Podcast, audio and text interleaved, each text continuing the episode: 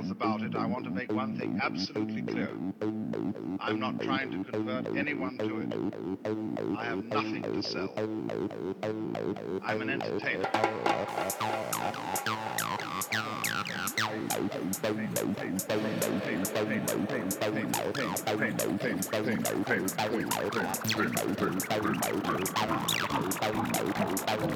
It is a pure incident about music.